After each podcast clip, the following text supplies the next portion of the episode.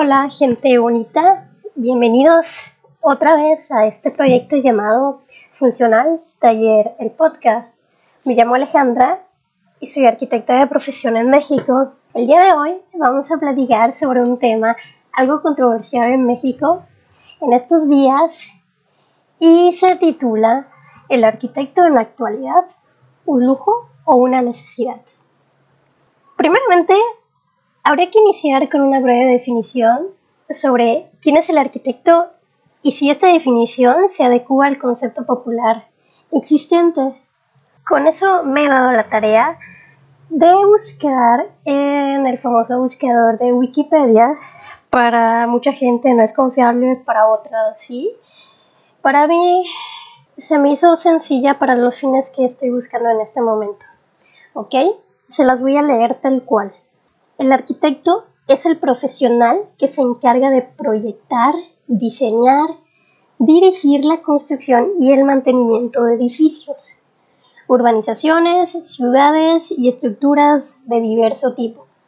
Su arte se basa en reflexionar sobre conceptos del habitar bajo las necesidades sociales. Un profesional con nivel, él es un profesional con nivel de estudios superiores, que requiere una profunda formación técnica, artística y social.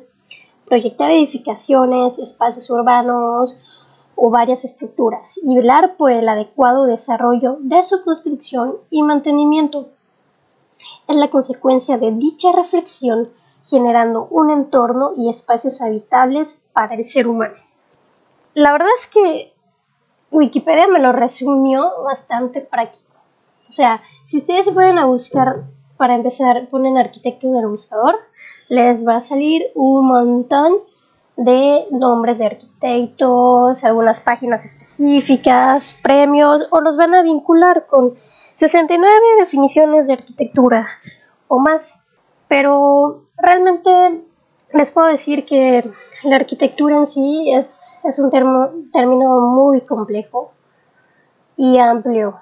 Y bueno, yo la verdad es que en este momento prefiero tomar esta definición y analizarla. Y la realidad es que, ¿por qué digo que se me hizo bastante ad hoc o práctica para los fines, para los fines de este podcast y de esta pregunta? Pues porque tiene mucho de verdad.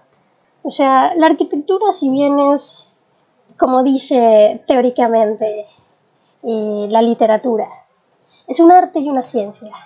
Pero, ¿por qué es un arte y por qué es una ciencia? Bueno, no voy a ahondar mucho en esto, pero les diré a mi manera de concebir las cosas una vez tanto como estudiante y ahora mismo como profesional que me he dedicado a diseñar, a construir con todo esto de respaldo es por lo cual yo les digo que sí, que sí tiene los dos términos muy, muy arraigados, porque, porque el arquitecto tiene que desarrollar habilidades tanto de percepción como de reflexión.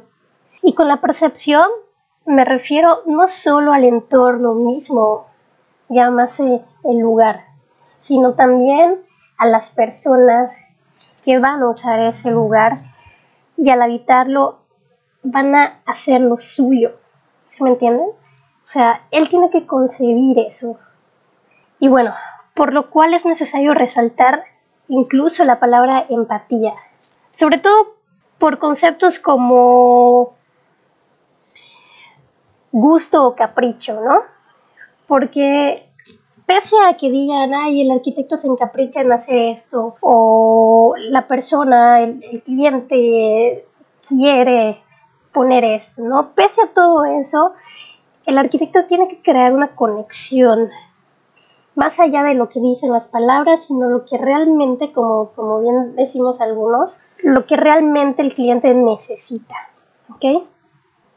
Y con esto, pues se puede decir, ¿no? Que los arquitectos hacemos de psicólogos, incluso de, economistas, porque tenemos que ver que en, una situación actual real, tenemos que ver de que realmente lo que proyectamos se pueda materializar. Y eso es aterrizarlo en, dinero, sea como sea.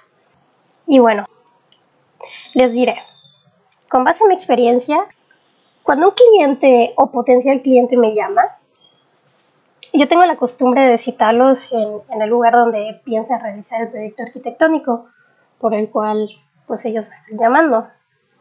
Eso es lo ideal, no necesariamente es así, pero bueno, estoy aquí ejemplificando. ¿Qué, ¿Cuál es mi, mi proceder? Y lo primero que hago al llegar es identificar desde la ubicación, la colonia, la calle, el vecindario, hasta los servicios con los que este cuenta, como la luz, el agua y servicio, si tiene servicio de colecta de basura, lo que sea, todo lo que haga falta o lo que haya. Todo eso desde que llegamos, observamos, analizamos, checamos, literalmente. Desde que pongo un pie en el lugar, yo ya estoy trabajando con esos datos. Así como observo el, terreno en sí mismo, que tiene, tiene vegetación, cómo está el terreno, o sea, qué tipo de, de, suelo tiene, la orientación, todo eso. Y una vez ya que están los clientes, si me están esperando, procedo a, una entrevista con, con ciertas preguntas, unas que van podrían tacharse de triviales como cuántos hijos tienen o cuántas personas van a vivir, ¿no? En, ese preciso lugar. Estamos hablando de una casa, un ejemplo base.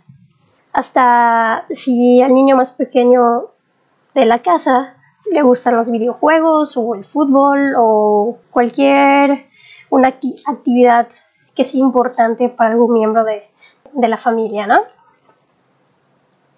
Y no es que yo sea una entrometida, simplemente es porque mientras más yo conozco de la rutina, más sencillo será para mí poder identificar las problemáticas a las que se presentarán a diario. Tengo que poner un ejemplo claro de esto, como la persona que, que acostumbra a cocinar para cuatro o cinco personas todos los días y todo lo que esta labor implica, como sacar la vajilla y las ollas, usarlas, lavarlas, acomodarlas. No es un trabajo sencillo. Imagínense en proyectos más complicados como un hospital o edificios públicos. Pero bueno, retomando el camino sobre lo que hace un arquitecto. Una vez completada esa parte, usualmente también se les pregunta sobre sus gustos y créame, sobre todo en matrimonios, suele suceder que lo que le gusta a uno no le gusta al otro. Y se trata de encontrar una media entre ambos o incluso hacer acuerdos. Y bueno, en sí, esta es la práctica general de antaño. Pero también actualmente, cuando los clientes te llaman, sobre todo con la situación económica, la mayoría de los clientes tienen un presupuesto límite y está bien comentarlo para saber cómo trabajar. Y con esto recalco así en, letras mayúsculas. No quiere decir que si alguien tiene poco se vaya a tener que, o sea, no puede hacer mucho, no necesariamente. Puesto que también existen personas, y me ha pasado en la experiencia, que me dicen arquitecta, yo ahora mismo no quiero contratarle solamente para el proyecto, solamente quiero contratarle para el proyecto de mi casa. La verdad es que ese tipo de personas se me hacen unas personas muy, muy sensatas. Me encanta siempre que me hablen claro y me digan qué están pensando, ¿no? Y, me dicen, ¿no? El proyecto el próximo año lo quiero comenzar o voy a dividirlo en, dos etapas. Y aquí es donde escuchas la sensatez de, de, una persona, pero quiero tenerlo completo para que más adelante no tenga que tirar algo y me salga más caro. La verdad es que aquí yo no estoy diciendo que las personas que no lo piensen así estén en un error, ¿no? Simplemente considerando todo, o sea, cuando las personas me dicen de esta manera, o incluso no me lo dicen, sino me dicen, arquitecta, aconsejenme, porque, aconsejenme, porque yo no tengo todo el capital, sé que no lo tengo, pero de verdad mm, yo sí quiero tener un proyecto completo. Y es verdad, o sea, es, es una realidad. O sea, es, es, lo mejor que uno, que uno puede hacer. Y si bien es cierto que siempre es mejor construir, a la hora de construir, todo de una vez. Como ya dije, también es una realidad que la economía actual nos obliga a dividir los proyectos constructivos en, etapas. Pero lo ideal, y, enfatizo de nuevo, es tener un proyecto como muchos le llamamos integrador, el cual es, no importa si lo voy a hacer mañana o el próximo año o dividirlo en una, dos etapas o tres etapas, la idea es tener el proyecto integrador completo, junto, que ya sepas cómo va a estar en todas sus caras y formas, todo. Siempre, siempre. Y aquí es donde yo creo que ya está la respuesta a la pregunta de, de un inicio, ¿no? Que si el arquitecto es un lujo o una necesidad.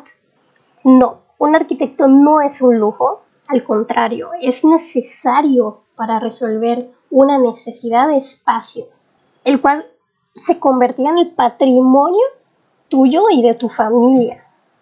Y sobre todo a diferencia de una consulta con, con el dentista o con el médico, no se resuelve en una hora.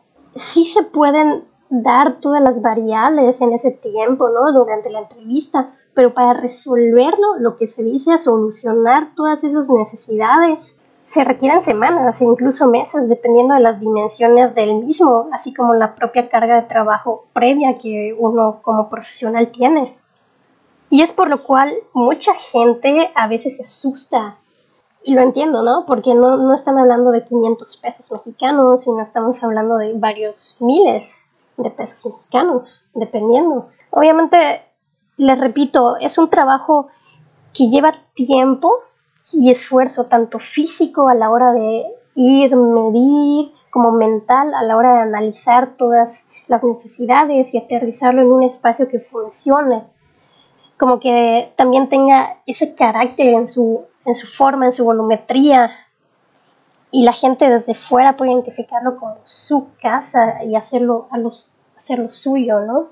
Entonces, realmente eh, podría seguir y seguir, ¿no? Diciéndoles muchas más cosas que a mí me encanta hablar de arquitectura y de nueva cuenta les puedo hablar del origen de la arquitectura y, cosas muy muy específicas, de estilos, pero con el propósito ya de, cerrar el, podcast en este día, pues yo creo que, que sí está claro, ¿no? ¿Por qué un arquitecto vale lo que vale?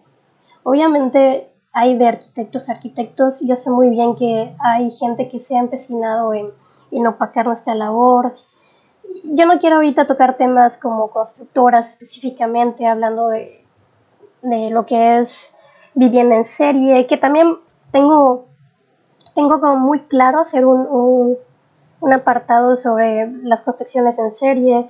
Obviamente este fue un ejemplo básico, práctico, para que la gente entienda porque un proyecto arquitectónico no es tronar los dedos y ya te tengo la solución.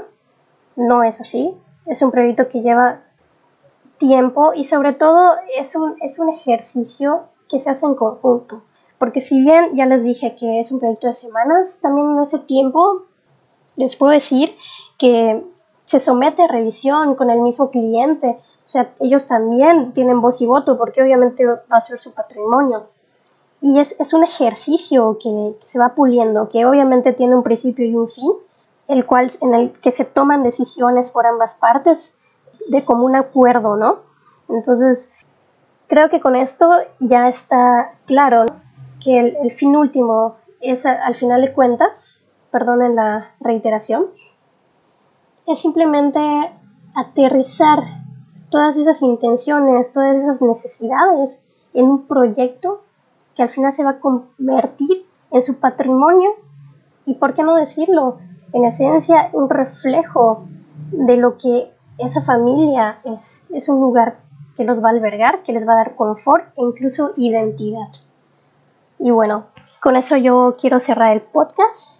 Eh, espero que hayan disfrutado de, de estos minutos. Y bueno, como siempre, que tengan un bonito día o una excelente tarde o buenas noches, dependiendo de dónde me encuentren. Espero les vaya muy bien y hasta la próxima.